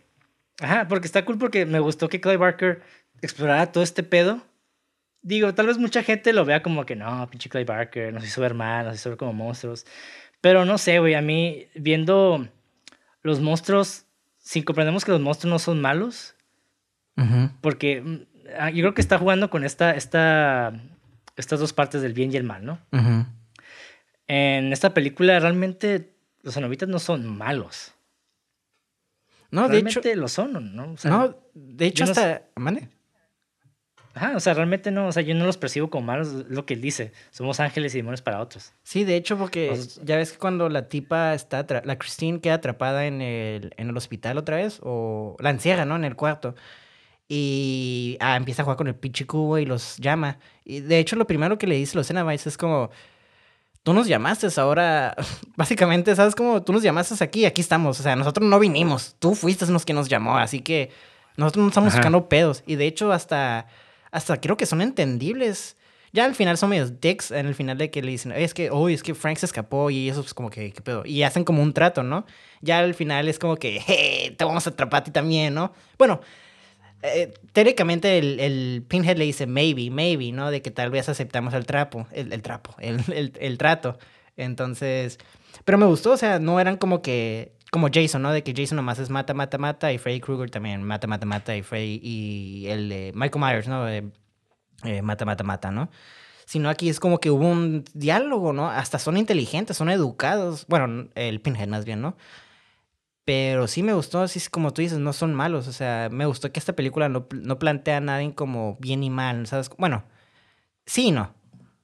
Creo que entiendes O sea, todos los una- puntos de vista. Sí, para una persona, para una persona conservadora, básicamente ellos son malos. O sea, sí, pues sí, sí. Pero realmente, si quieres explorar la- lo que es bien y el mal y te quieres adentrar, te vas a dar cuenta de que realmente, pues, es lo que es y ya. O sea, Ajá. no tiene que ser bueno ni malo. Exactamente. Me gustaría hablar un poco de Kirsty, la muchacha. güey. Sí. Y de un personaje que, mira, no tengo la respuesta, pero quisiera en esta conversación tal vez explorar un Sí, sí. poquito esa parte, ¿no? El personaje, el pinche hobo, güey. Ese güey que salía comiendo insectos y demás, y al final que se convierte en un pinche demonio con alas que se lleva al cubo. Ajá. ¿Tú qué opinas de eso, güey? Pues, espérate, ¿es Clark Barker ese güey? ¿Clive? No. Ok, yo pensé que era el director, güey. Porque se me, se me hacía muy, muy parecido. Pero bueno, dije. Ah, bueno, anyways. Ese güey. O sea, a ver, lo voy a buscar igual. ¿Mande? Ah, lo, Ahí lo lo vas voy a buscar. buscar igual, pero Simón, Ah, ok. continúa. Es que. Ese güey, fíjate que no. Yo lo vi como esa presencia, como ya ves, como. mm, es que. No sé cómo explicarlo, pero ese cubo es como. eh, siempre va a estar como. Es como el Lord of the Rings, ¿no? Ese anillo siempre va a aparecer, ¿sabes cómo? Siempre va. Tal vez esté dormido por miles años o lo que sea, pero siempre va a haber algo como que lo reactive o como que lo mueva, ¿sabes cómo? Entonces yo sentí como Ajá. que ese hobo era como la presencia que hacía que ese cubo estuviera en circulación, ¿sabes cómo? Simón. Sí, sí, sí. O hasta inclusive Eh, sí. podía ser el mismo güey del principio, nomás como en otro tipo de disfraz, ¿no? El vendedor de Pues- Marruecos. Podría ser. Ajá, ¿no? puede ser, digo, está como medio rarillo. Está weird, ¿no? Creo que también está medio Ajá, flojo está ese weird. aspecto. Pero que veamos, eh, asumamos que el que los cenobitas vienen del inframundo, ¿no? Ujú. Ok, en- sí, casi siempre como que estos lugares místicos que van más allá de, este mundo que, en el que vivimos, siempre hay un guardián. En todas las en mitologías siempre hay un guardián. Ya. En el inframundo de, de Hades siempre ahí está el, el Cerbero. ¿no? Ajá. En Atlantis creo que es el Leviatán. En Mm. este caso, pues tal vez es pinche Jobo, ¿no? Que es como el guardián. Ujú. Pero ¿esto qué significa? Viendo la metáfora del inframundo como la exploración sexual, ¿no? Ujú. Si vemos a Kirsty, como que su, su trayectoria, pues tiene un novio y se llevan bien, la chingada, ¿no? Ujú. Y luego digo, a pesar de que el novio como que le sugiere cosas sexuales, como que jeje, levanta las cejillas casi casi. Cuando estamos en el departamento, no, sé si te diste cuenta, pero duermen en camas separadas. De hecho, se me hizo muy lindo. De hecho, novia se me hace muy como que no tuvo mucho papel, pero se me dijo, ah, qué lindo. ¿Sabes cómo? Sí, pero yo siento que su papel fue más que nada para establecer que Christy sí tiene un novio y está explorando su sexualidad, pero realmente no ha, llegado a ese punto de, de, que se ha definido realmente qué es lo que ella quiere. Sexualmente, ¿no? Sí, sí, sí.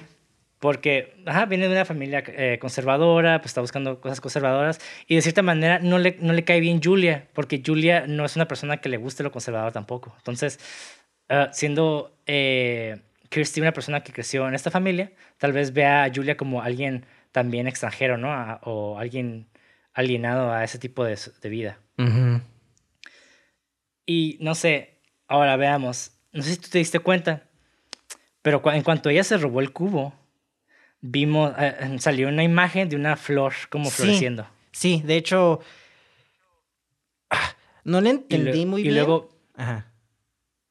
Ajá, digo, esto, esto es pura conjetura mía, ¿no? Y estoy tratando de como de ahorita, eh, no sé, desfragmentar este, este pedo, ¿no? Sí, sí, sí. Pero después pero me llamó la atención y dije, ah, ok. Entonces cuando ya está en el hospital con el cubo, vemos otra vez en la televisión una flor abriéndose. Y ya saben como lo que dicen, ¿no? Cuando tienes relaciones como que te desfloran, ¿no? Entonces, este florecimiento puede ser un florecimiento sexual, como, ok, está, eh, eh, como que se puede ver con la metáfora de que ella también está, está explorando esa sexualidad, ¿no? Como de que, oh, voy a entrar también a este inframundo.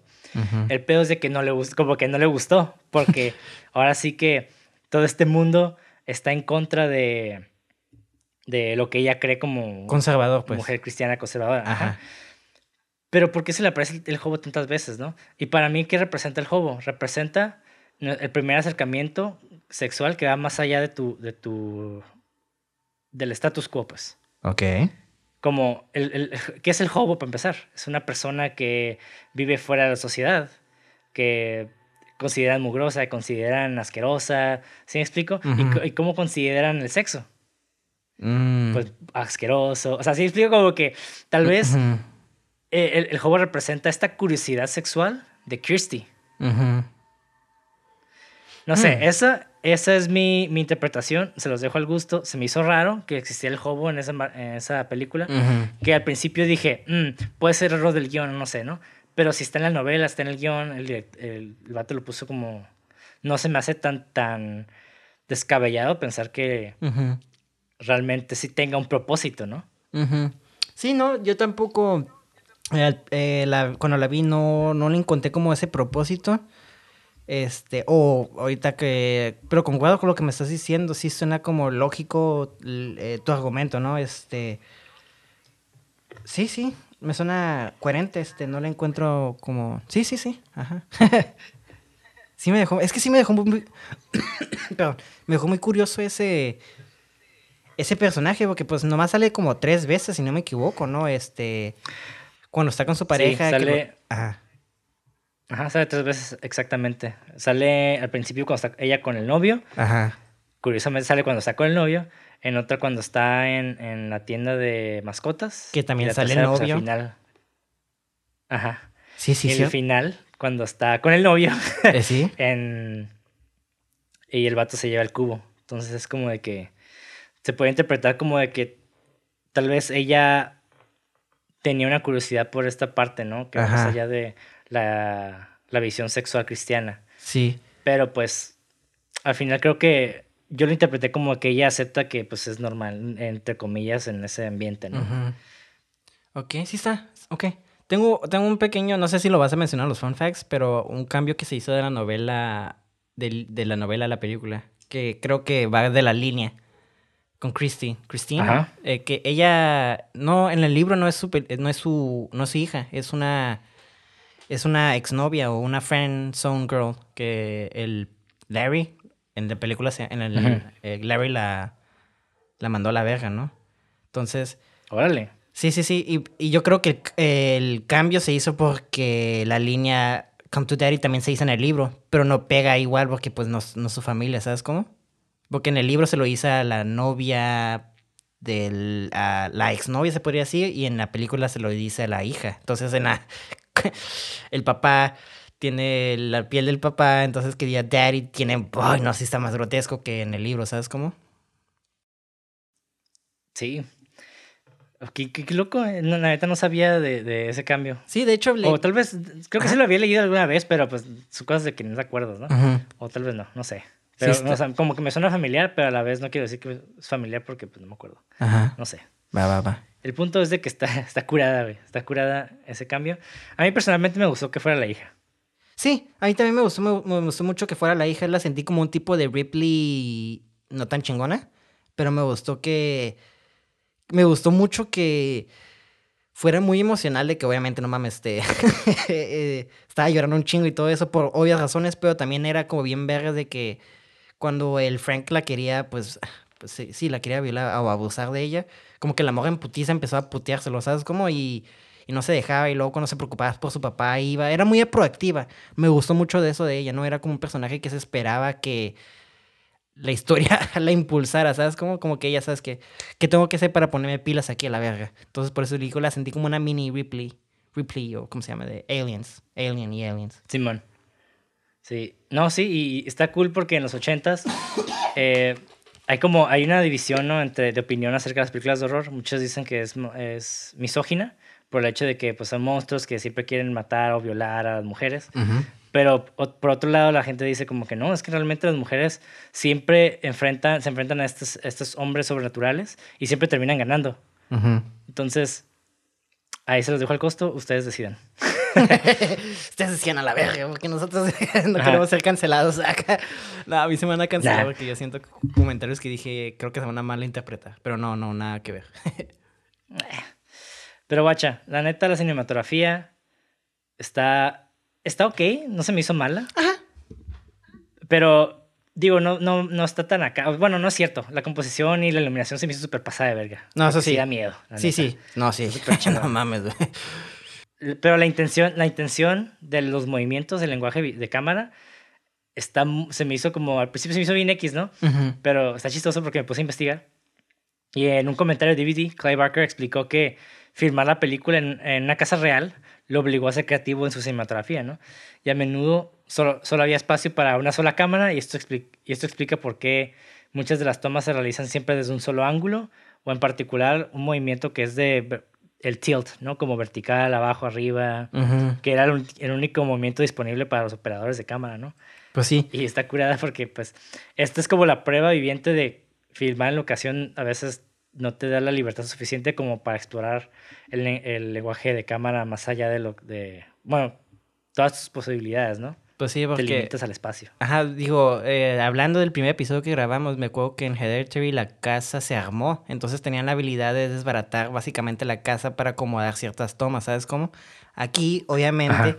no es un set, es una casa, era una locación, ocasión. Entonces, pues obviamente no puedes tumbarte partes y ahí el equipo de, sobre todo en ese tiempo, me imagino que el equipo es mucho más tosco, más pesado, más estorboso. Entonces, la casa, la verdad, como se veía, no se veía como un lugar muy este, amplio, ¿sabes cómo? Entonces, sí, por lo mismo yo sentí... De hecho, fíjate que hasta creo que le agregó como un elemento claustrofóbico. Eh, que no hubiera tanto movimiento de cámara o que lo sea como muy limitado, ¿sabes cómo?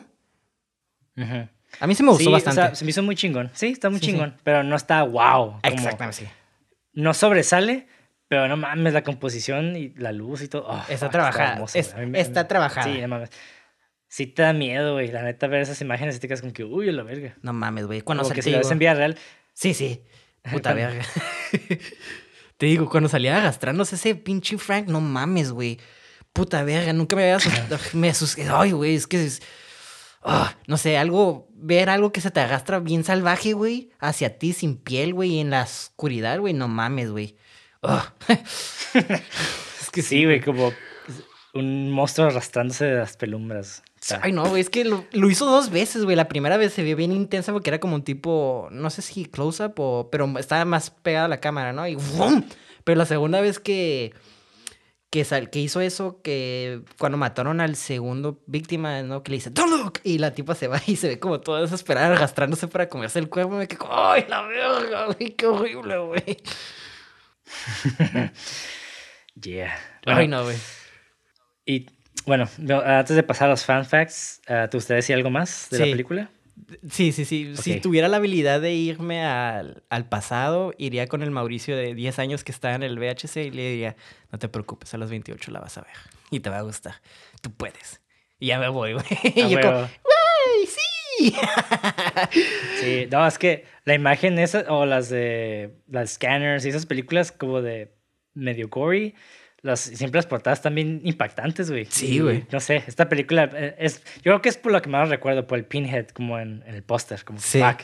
Esa madre se ve bien, bien atascada. Es que está bien icónica, güey. ¿Y, y, me gustó. Y te digo, es algo que no, no esperé. Yo, yo cuando veía las portadas, no sé, pensaba que era como torture porn, sex todo el tiempo y así, ¿no? Como, no sé. Y no estoy diciendo que esa película es lenta, pero es una slow burn, creo, porque se toma su tiempo en tiene un buen pacing, no siento que sea lenta por mala, sino es lenta a propósito, porque se toma su tiempo, desarrolla los personajes hasta, te digo que hasta los últimos 30 minutos es cuando salen los Cenobites y te quedas como que...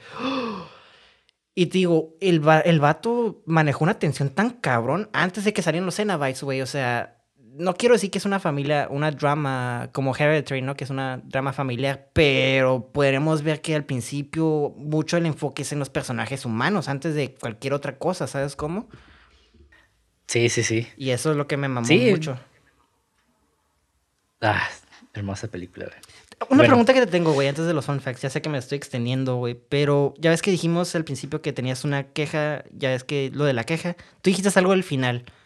¿Qué fue lo que te molestó? Ah, sí. Ah, ah, hablando del hobo. Es que la primera vez que la vi, igual yo tampoco vi como estas connotaciones homosexuales. Ajá. Y es porque está bien, así, bien, está bien trabajado el, el guion para porque yo siento que si en, ese entonces hubiera enfocado mucho en la homosexualidad, tal vez mucha gente no lo hubiera visto porque, pues, ya sabes, Estados Unidos conservador, ¿no? Pero igual creo que toma, eh, propone temas muy vergas. Pero a mí lo que no me gustó eh, fue el final al principio, la primera vez que la vi.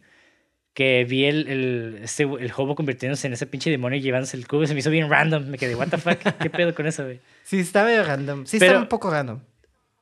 Ajá, pero esta vez que la vi, como que ya viendo esas connotaciones eh, pues homosexuales o LGBT, bla, bla, bla, me quedé, ok, ok, o sea, ya como que le estoy dando, yo, bueno, yo en mi cabeza como que empecé a conectar puntos que, eh, no sé, ya me estoy mamando mucho, pero yo empecé a conectar puntos, dije, ah, puede ser por esto, entonces ya le veo más sentido y me gusta más, ¿no? Le encontraste la lógica, pues. Ajá, o la intención. Le, le, busqué la lógica y la encontré, güey. Ajá. Así. ¿Sabes qué? Una queja que sí tengo del final es que ya ves que... Y eso creo que no sé si es por la dirección o, por el presupuesto y creo que también es más que nada nitpick. Ya es que se supone que la casa se quema, me imagino, ¿no? O mm, explota. creo que es... Es que está bien raro, güey. No recuerdo si explota. Porque es, no, es que, se quema, pero... Es que está bien raro porque al final ya ves que empieza a matar los... No, no matar, sino a regresar los Cenobites, ¿no? Y la casa se empieza como a quemar y lo único que vemos es como una la foto de Frank quemándose y de la nada la casa desaparece y nomás hay como cosas quemándose, ¿sabes cómo? Y si te pones atención es otra locación. Entonces creo que eso es una... Yo pensé que te referías a eso como lo que te cagó, porque si te fijas, cuando la casa desaparece, hay un puente detrás, güey. Se nota que es un lote baldío que nomás pusieron como cosas así. y te quedas como, oh, rayos. Se nota, la continuación se pierde bien cabrón ahí, pero yo pensé que te referías a eso, güey. Sí, bueno, es que en realidad la película está, está entre comillas, low budget. Pues sí. Sí, sí, sí. De hecho, el presupuesto de la película fue de un millón de dólares. Oh, wow. Que pues, mucha gente va a decir, ah, es un chingo, pero realmente fue una película no, no es nada. Tanto. Ajá. Ganó, y ganó alrededor de 20 millones la, la película. Entonces fue como. Sí. Está bien loco porque, pues, mencionando a Clive Barker, fue su debut como director. Y él, él, ya había hecho cine, entre comillas. Había hecho dos cortometrajes antes, pero no mames, fue su primer largo después de dos cortos. No mames, está no, pasado de verga, güey. Sí, sí, güey, está. Digo, no tengo quejas de esta película, más que nada son como eh, nitpicks, no sé cómo serían eso en español, como quejillas, ¿no? O sea, no, no es nada que pues rompe la película, pero no mames, güey. Sí está, pues va, ya vamos a los fan, ya no te detengo, porque sí, güey. Ok, llegamos a los fan facts. fun fact número uno. Está curada. Durante una fiesta de postproducción, cuando terminó la filmación, Doug Bradley, Doug Bradley es el que hizo de Pinhead. Mm, ok. Se sintió consternado al ser ignorado por todos los miembros del equipo. Oh. Pensó que se había llevado bastante bien con el elenco y el equipo, y no fue hasta más tarde que se dio cuenta de que ninguno de los miembros del equipo lo había visto sin su maquillaje cuando interpretó a Pinhead, y por lo tanto no lo reconocieron. Qué lindo, güey. El vato como, ¿qué pedo? ¿Qué? ¿Por qué nadie me saluda? Y pues porque nadie lo había visto en su maquillaje, güey, no mames. Chidatos culeros acá, está diciendo, ¿no? Chis amigos, backstabbers acá. ¿Tú quién eres, güey? Qué Sí. Qué compa. Y no sé, y no sé si te diste cuenta, pero de los cuatro cenobitas solamente hablan Pinhead y la muchacha, y la cenobite mujer. Ajá. Ah, ok. Los otros dos cenobitas son The Chatterer y Butterball, se llaman. Así es como que sus, sus nicknames, ¿no? Sus apodos. ¿Sí sabes que ese está basado dos- en Berserk? ¿Eh? ¿Sí sabes que están basados en los de Berserk? Eh, no, no sabía que están basados en Sí, Pero sí, tiene mucho sentido, güey. Sí, sí. Fíjate, tómatelos. Ajá. Y ya los vas a ver. Yo te, te quería... Sí, de hecho, no- sí. No sabía si los ibas a mencionar en el fun fact, pero el... ah, ¿Cómo se llama? ¿Muralla? ¿Muralla? ¿O cómo se llama ese güey? La muralla. Acá bien pendejo. Este, el, el güey escribió... sobre todo el, el gordito está, es el que flota en Berserk. Y el Void creo que es algo muy similar al, al de la muchacha y el Pinhead. Órale. Ah, o sea, tú dices que Miura se basó en, Hellraiser para hacer los monos. Ajá, para hacerlos, perdón, ah, es que no expliqué. Sí, sí, sí, o sea, es que en Berserk este, existe un grupo que se llama este, The God Hand, y esos dos de esos monos están basados, Void, y no me acuerdo cómo se llama el gordito que flota, que tiene lentes, están basados en, en, el, en los Cenobites de Hellraiser. Órale. O sea, o sea, de hecho sí, sí lo pensé, pero mm, dije, nah, tal vez estoy mamando mucho no lo quiero mencionar porque ni siquiera estoy seguro, ¿no? No, no, sí, sí. Es, la neta no sabía, la neta no sabía. Pero qué curada, güey, que lo mencionas, güey. es el gordito sobre todo, este, este, ese sí, el Void no estoy seguro si está basado en esos, pero luego, luego te das cuenta de ellos, luego, luego. Hasta la manera en que los su- summon, su- vienen de otro lugar, hace un ritual, que es lo mismo que hacen ellos, ¿sabes cómo? Órale. Bueno, el punto es de que estos dos personajes, Ah, sí, el perdón. Chatterer y Butterball, en el guion original sí tenían diálogo, pero por su maquillaje no, no podían hablar coherentemente, entonces sus líneas se las dieron a la cenovita femenina y a, y a Pinhead, especialmente a él. Ok. Lo que, pues, lo que cimentó básicamente la reputación como el personaje más característico de la película. Sí. Ok, cura que eso creó a estos dos personajes icónicos porque me gustó mucho que nomás estuviera como el, el clicker. o- Ajá. Y el otro que nomás estaba con sus labios, así como. ¡Ah! Ay, ese vato me Sí. da un chingo de asco, güey. sí, tan asquerosos. Para el punto número 3. Originalmente se suponía que la película se llamaría The Hellbound Heart, así como el, en la novela. En español se le llama El corazón encadenado al infierno. Ok. Sin embargo, el estudio decidió que el título sonaba demasiado romance y le pidió a Clive Barker que lo cambiara. Barker ofreció el siguiente título: Ya sé cuál es. Sadomasoquistas, sadomasoquistas del más allá de la tumba. From outer space. Que fue rechazada por su contenido abiertamente sexual. Y finalmente abrió la palabra al equipo de producción para ofrecer sus propias sugerencias, ¿no? Lo que llevó a una miembro del equipo femenino, que curiosamente ella tenía 60 años y estaba viejita, y ella ofreció el título de Lo que una mujer hará por una buena acogida. Wow. Levanté el infierno.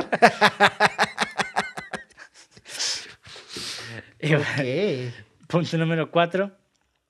Muchos espectador- espectadores han comentado su- sobre la mala calidad de los efectos especiales al final de la película. Ah, Clive Barker ha explicado que debido a un presupuesto muy limitado, no quedaba dinero para que los efectos se hicieran profesionalmente después de la filmación principal. En cambio, Clive Barker y un tipo griego, entre comillas, un batillo griego, animaron estas escenas a mano durante, unas, durante un solo fin de semana. Y. Barker también ha comentado que cree que los efectos resultaron bastante bien, considerando la cantidad de alcohol que los dos consumieron ese fin de semana. ¿Te refieres como a la electricidad y todo eso como los... o... Sí, pero los efectos especiales del final de la película. Ajá, ok, es- pasó en la casa. Ok, ya. Es que sí, sí. Ajá, como que es. Es que a veces confundo los efectos prácticos y los efectos especiales y todo eso, ¿sabes cómo? Sí, pues sí. ajá. Mucha gente dice que se ven culerillos, pero pues el vato los hizo así un fin de semana con un compa acá. Ah, pues se, se ven, los veo igual que otra película ochentera, güey. no. Sí, pues sí. Este, de hecho, la, una cosita que sí noté es cuando ya ves que la Christine la están correteando. Este, Ajá. el monstruo ese se nota la, el, el carrito de atrás de gente empujándola, güey. Fíjate que yo no, yo ni, no, me, no sé, yo me metí tanto en la movie que no lo noté. Yo sí noté esos pequeños Pero- así. Son muy ligeros, o sea, no es como que, uy, te sacan de la película, Sí. pero sí vi como las cositas de atrás de que, ay, se ve. Sí. Ah, por esto, esa escena me, me. La primera vez que la vi en la secu sí me cagó bien cabrón. Vete a la verga, no mames, güey, sí, güey. Pero bueno, punto número 5. Cuando Clive Barker le mostró la película a su mamá por primera vez, ella lloró de alegría al ver el nombre de su hijo en los créditos iniciales. Ah. Pero después, pero después Clive Barker se, incl- eh, se inclinó y susurró que eso sería lo más feliz que ella estaría durante las próximas dos horas. Porque, pues, no mames. Pues sí. Qué culera. Qué puta película me acabas de enseñar, hijo mío. ¿Dónde me equivoqué acá? Así, pinche hijo trastornado a la verga, ¿no? Le dije a tu papá que usara fucking condón acá. Y bueno, punto número 6. Claire Higgins es, es básicamente la actriz que hizo de Julia. Claire Higgins odia las películas de terror. Cuando vio esa película por primera vez en el estreno, tuvo que irse después de 10 minutos porque la asustó un chingo. Ok. Ella nunca había visto la película completa. Y nunca la ha visto y nunca la verá, yo creo. Güey, yo la vi, güey, así que. Digo, ya a sus 98 años, acá ella viéndola en su deathbed, ¿no? Como que, "Ah, al fin la vi. No está tan buena. ¿no? Sí. Punto número 7. El personaje de Doug Bradley, Pinhead, fue nombrado priest, o sea, a sacerdote, en los primeros borradores del guion y finalmente se convirtió simplemente en el cenobita líder en el guion de rodaje. Pinhead, eh, o sea, el apodo de Pinhead, se originó como un apodo para el personaje. Se pegó y comenzó a usarse en las secuelas. Al director Clive Barker no le gustó el nombre, considerándolo indigno. Y en su serie de cómics Hellraiser, producida para Boom en el 2011, los personajes se referían a Pinhead como Priest. También sostiene que el personaje tiene un verdadero nombre cenobita, que pretende revelar en un próximo trabajo. Perdón, que pretende eh, revelar en un próximo trabajo. De manera similar, la cenobita femenina fue designada como Deep Throat, una garganta profunda en el set, aunque la naturaleza abiertamente sexual del apodo la llevó a ser catalogada como cenobita femenina nuevamente en la secuela. Eh, ¿Quieres que te cuente un fun fact del libro, güey? A ver. Cenobita eh, Pinhead eh, originalmente es mujer. Oh, nice. Sí, sí, es, es mujer y está curada porque el cambio que hace, es lo que te digo que mencioné, al- al- ya ves que todos los personajes de terror de los 80 siempre tienen un arma ah, penis-like, ¿no? Eh, ¿Félico o fálico? Sí, fálica, fálica. Ajá. Entonces, este, siempre es eh, ese monstruo queriendo matar a la Virgen, ¿no? Y al final la Virgen transforma ese oh, objeto fálico contra él, ¿no? Simón. Aquí, como pues obviamente, pues, eh, todas las películas de terror vemos como un hombre, eh, como malo, ¿no? O, una, eh, pues, una figura masculina como el terror, ¿no? Jason es hombre, Freddy es hombre, nunca vemos una mujer, ¿no? Entonces, se Ajá. hizo ese cambio. Entonces, y se vuelve, vuelvo a lo que había dicho que está curada porque se conforma como a las estéticas o los, como a lo, a lo de los ochentas, como a lo- los malos, pero lo cambia totalmente al, a la muchacha ser virgen, lo destru- destroza, destruye, destruye, ay güey, no puedo hablar, destruye a los Cenobites o los vuelve a sus lugares de una forma femenina, es lo que te digo, ¿sabes cómo? Y ese cambio a la vez, pues hace un cambio y eh, como que sugiere o como que rompe con esos esquemas también de las películas de terror, ¿sabes cómo? Simón. Sí, está, de hecho sí. Está, está muy curada como ese cambio. Está, está, digo, es sumamente interesante. Es que me puse a investigar porque sí me hizo muy curioso que el director y fuera el escritor y el guionista, ¿sabes cómo? Entonces, los cambios que él hizo están curadas porque, porque ya tienen un propósito, ¿sabes cómo? Simón, no, sí. No, está, está bien trabajada la movie. Sí, sí, bastante. No está perfecta, obviamente, pero nomás para hacer su primera película está súper chingona. Ah, sí está perfecto, la Pero verdad. bueno. Punto número 8. En el momento del estreno de la película, la MPAA o Motion Picture Association tenía una agenda sobre la intensidad del tono de la película. Como resultado de esto, el director Clive Barker tuvo que hacer varios cortes de la película.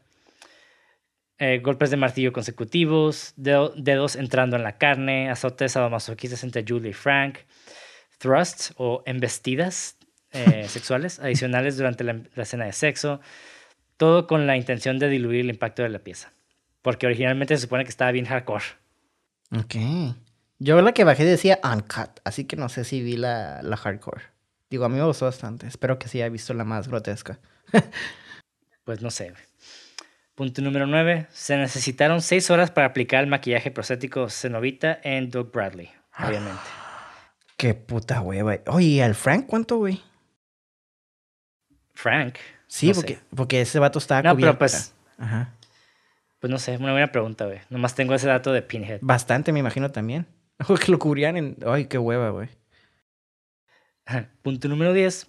Debido a su eventual habilidad para aplicar y quitar los prostéticos y el vestuario de Pinhead, Doug Bradley, el actor, ha sido acreditado en algunas de las películas de Hellraiser como asistente de maquillaje.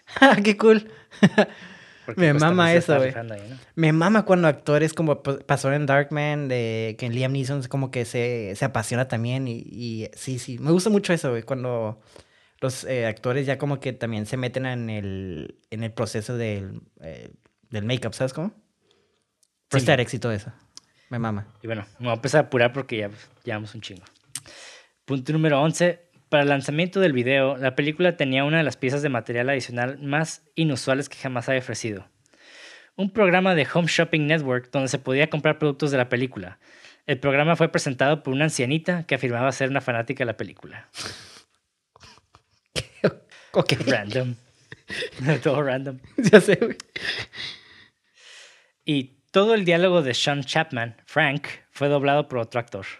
Oh, ok, makes sense. Sí, sí se, sí, sí se sentía ahí el... el... Sí, Ajá, de hecho sí se sentía el doblaje, ¿no? Como que de la, de la voz. Sí, porque la voz estaba muy sexy para él. O sea, él estaba bien pinche precioso, ¿sabes cómo? Pero la voz había algo que no, no me cuadraba. Ok. Es buen trabajo, ¿eh? Porque no... Sí, sí de hecho sí. No es la muy película se estableció... Sí, sorry. Estoy en el, tercer, en el décimo tercer punto. Ajá. La película se estableció originalmente en Inglaterra. De ahí las ubicaciones obvias en Londres. Pero el estudio New World pensó que la película sería más comercial si se desarrollaba en Estados Unidos. Y muchos de los actores ingleses, incluidos Sean Chapman, Frank, Oliver Parker y otros, fueron apodados, fueron apodados por actores estadounidenses. Doblados, básicamente. ¿Todos están doblados? No todos, solamente los ingleses. ¿Y quiénes son? ¿Frank? Uh, sean Chapman, Oliver Parker y creo que algunos otros extras ahí. De, Pero ¿quiénes, son, ¿quiénes son ellos en la, o sea, los personajes? Oliver Parker, creo que era Larry, güey. No es cierto, no. Ah, Oliver Parker, déjame buscar rapidillo. No, si quieres luego me dices, pero hasta... ah, ah, Oliver Parker es uno de los que mueven el colchón. Ah, ok, ok. Ajá. Sí, o sea, no, no fue, perdón, no era Larry, era nada más Frank y otros como extras ahí. Ah, ok. Ok, ok. O beats. Ajá.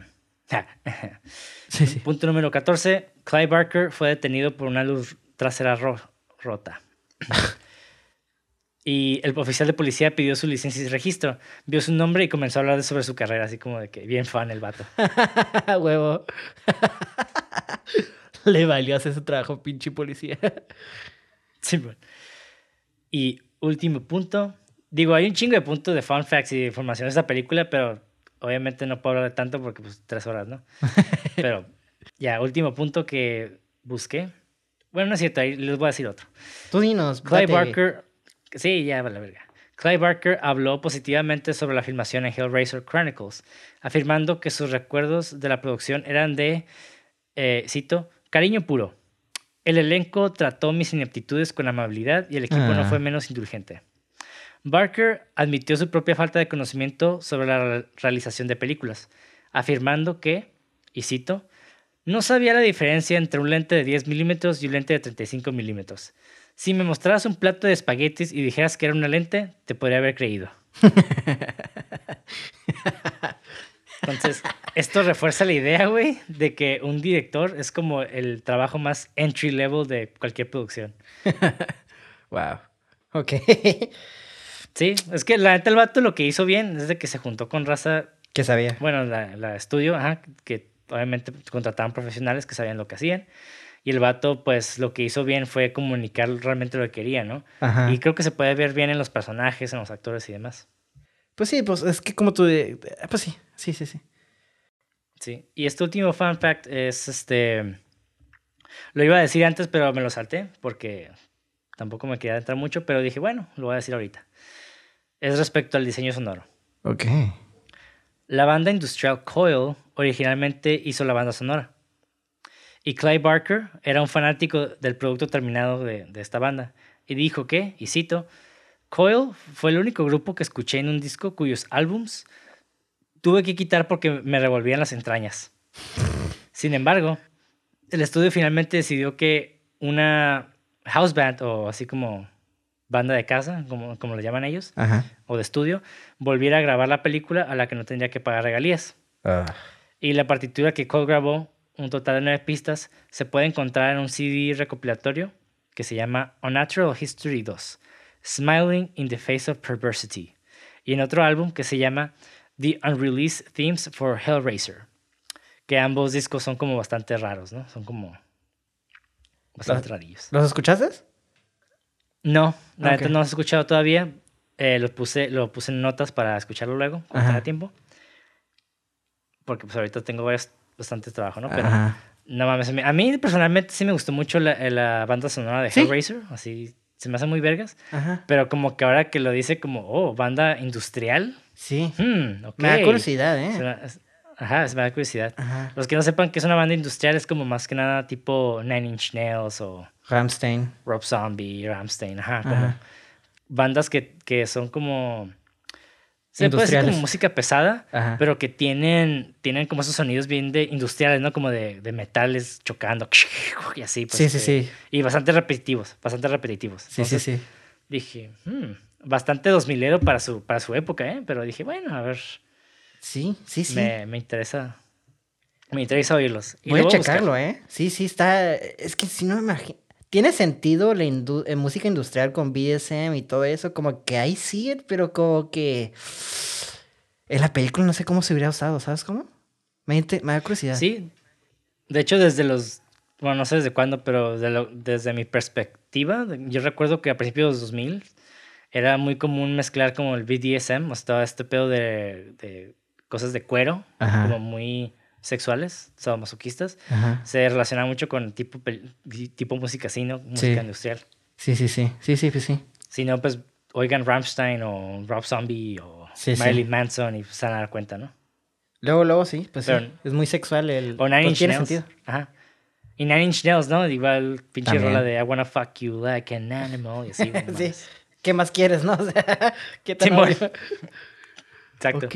Y bueno, con esto concluimos el episodio de Hellraiser, película icónica de terror de los ochentas, que no mames, yo creo que es una de las películas que va a perdurar un chingo, güey. Digo, tiene secuelas que mucha gente criticó la segunda parte, a mí sí me gustó. Me gustó mucho cómo Ok. eh, retrataron el infierno, pero realmente ya yo no siento que tenga casi como esta misma connotación como la primera. Ujú.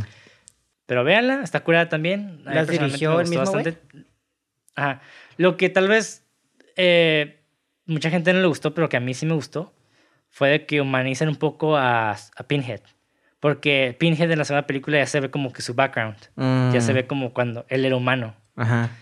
Entonces está, está interesante esa parte como que, órale, o sea, existe este personaje como de inframundo que antes era humano, siendo así, y tal vez se puede, también tenga esta connotación como homosexual, ¿no? De un hombre militar. Griffith. Está interesante, güey. ¿Griffith? Sí, de hecho. Ah, pues Ey, es- puede ser, es una especie de Griffith, güey. Sí, sí, sí. A la madre.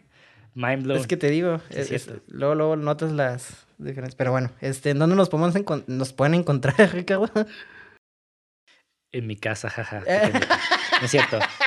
Está siempre. Eh, me pueden nos pueden encontrar en redes sociales como cine666.mpg. en YouTube, ya se la saben, como Cine666. En, a mí me pueden encontrar en Instagram o Facebook como Monty de André.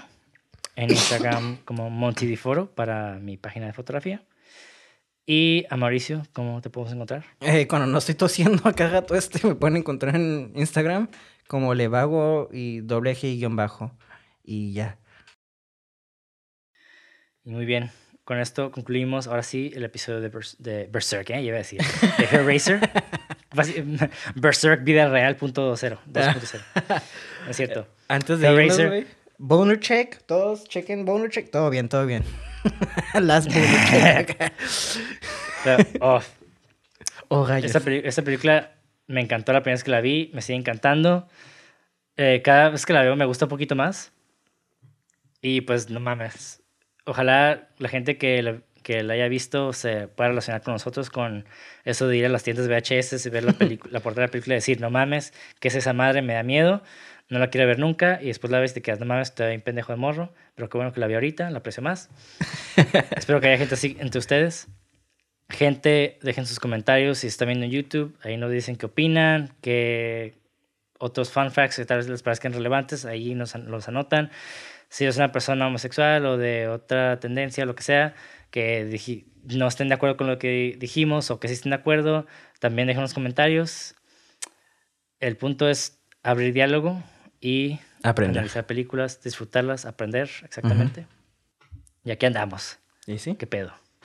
pues los dejamos a la verga. Este, la neta sí me gustó un putro esta película, güey. Y Sí la quiero comprar, güey. Me gustó bastante, güey. Me gustó bastante, güey. Ya, baby, los dejamos. Alabado sea Felipe Negro. Bye.